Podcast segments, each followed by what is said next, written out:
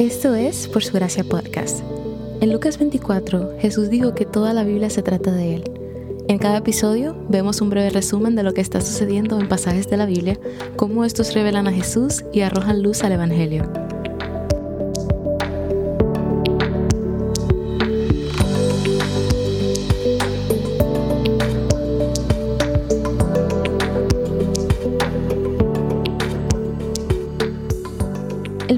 Tiene efectos.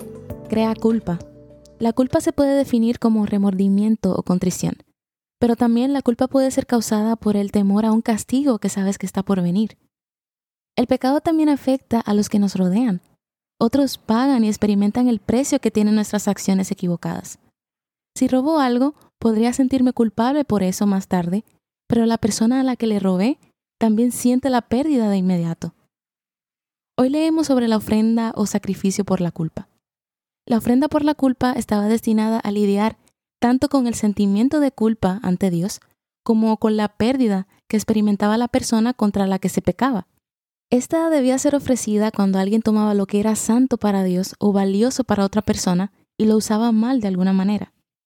Esto incluía las primicias, el diezmo, el primogénito, votos dedicados a Dios, robo o mentiras también cualquier pecado cometido hacia el tabernáculo y sus muebles. Supongamos que tienes un asno y lo robo, o se te pierde y no lo devuelvo, o lo tomo prestado para un proyecto y al devolverlo está en muy malas condiciones de salud o maltratado o murió en mi cuidado. Yo tendría que llevar una ofrenda por la culpa por el hecho de haberte privado de tu propiedad. Al llevar la ofrenda estaría pagando el valor de tu asno y agregando un 20% del valor o una quinta parte como dice en algunas versiones de la Biblia, no solo pagaría lo que valía tu propiedad, sino también un 20% más. Esta era una ofrenda muy costosa que el Señor instituyó para que el pueblo entendiera lo caro que es hacer el mal a otra persona y para que pensaran dos veces antes de cometer un pecado así, por lo costoso que era enmendar la situación. Las ofrendas que hemos estudiado hasta ahora solo se ofrecían a Dios, pero esta era dirigida tanto al Señor como al prójimo. Esto no solo lidiaba con el daño causado a la otra persona, sino también hacia Dios. La ofrenda debía ser llevada al tabernáculo, a la presencia de Dios, porque cuando deshonramos o perjudicamos a otro ser humano, estamos en realidad pecando contra Dios, porque todo ser humano está hecho a imagen de Dios. Aquel que mal utilizara o robara la propiedad de otro debía enmendar las cosas con su prójimo y con Dios. No podía simplemente llevar la ofrenda por culpa al Señor y estar bien con Dios sin arreglar las cosas con la persona a la que perjudicó.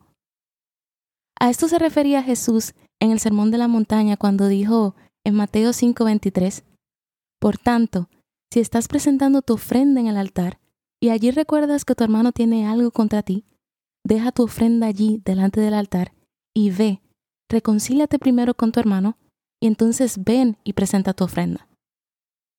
Si hemos cometido algún mal contra otro, el Señor espera que primero resolvamos las cosas con esa persona.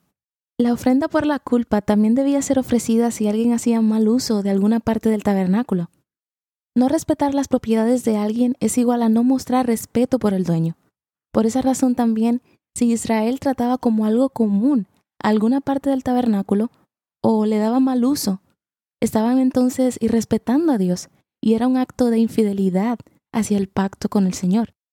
La ofrenda por la culpa les recordaba la importancia de mostrar respeto a su Rey Santo cuando mostraban respeto por su propiedad santa. Pablo toma este mismo principio en 1 Corintios 6, 18, cuando exhorta a los cristianos a vivir vidas de pureza sexual, porque de esta manera reconocen que sus cuerpos son la propiedad santa de Dios, su templo.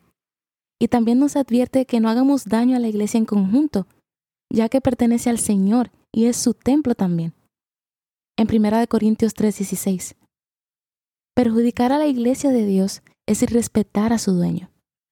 En conclusión, la ofrenda por la culpa estaba dividida en dos, cuando alguien pecaba contra Dios y cuando alguien pecaba contra otra persona.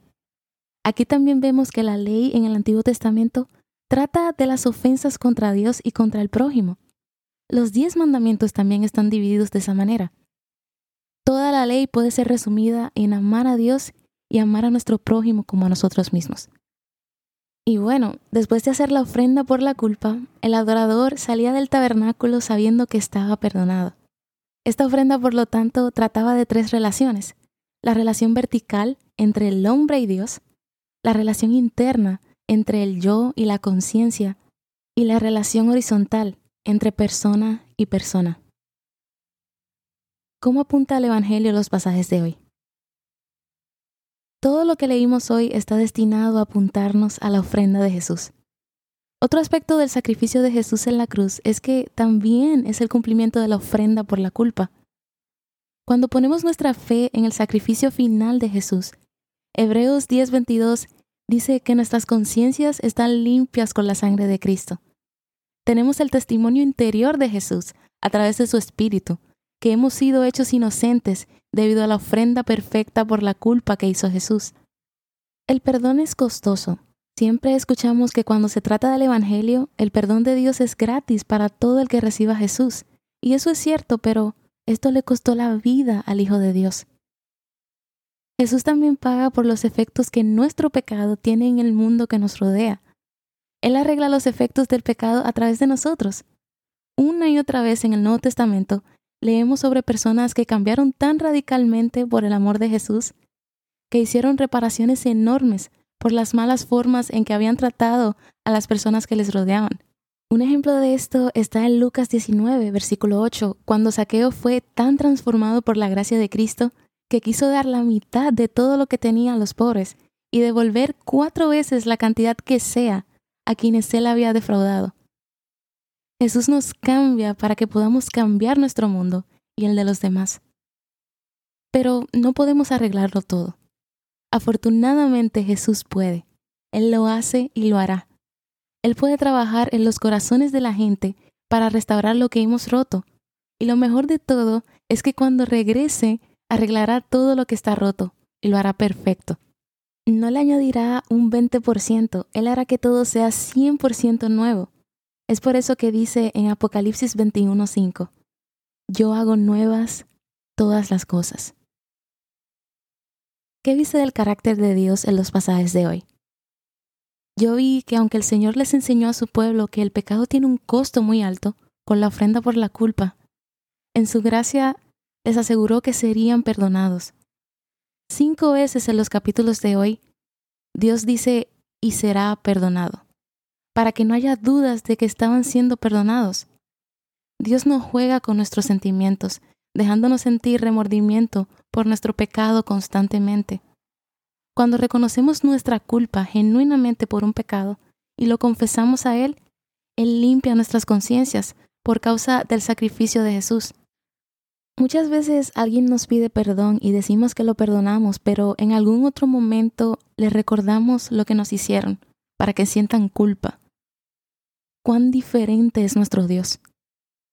Hoy oro para que tengamos un corazón más parecido al suyo.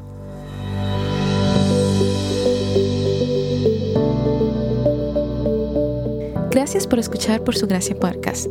Por Su Gracia es un ministerio dedicado a estudiar la Biblia con el objetivo de descubrir el glorioso Evangelio de Cristo en todas las Escrituras. Para más recursos, sigue la cuenta Por Su Gracia Estudios en Instagram.